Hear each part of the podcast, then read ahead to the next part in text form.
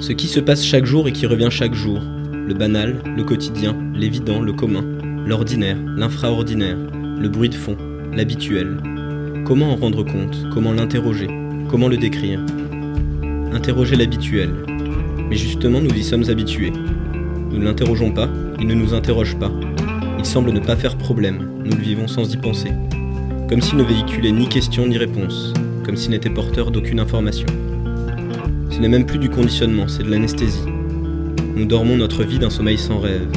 Mais où est-elle notre vie? Où est notre corps? Où est notre espace? Comment parler de ces choses communes? Comment les traquer plutôt? Comment les débusquer? Les arracher à la gangue dans laquelle elles restent engluées? Comment leur donner un sens, une langue? Qu'elles parlent enfin de ce qui est, de ce que nous sommes. Peut-être s'agit-il de fonder enfin notre propre anthropologie. Celle qui parlera de nous, qui ira chercher en nous ce que nous avons si longtemps pillé chez les autres.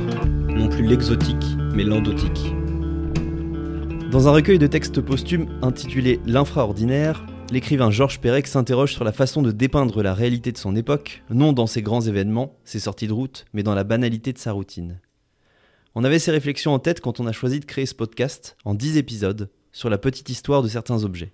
Petite histoire, petits objets et grands projets. A très vite sur Batterie Faible.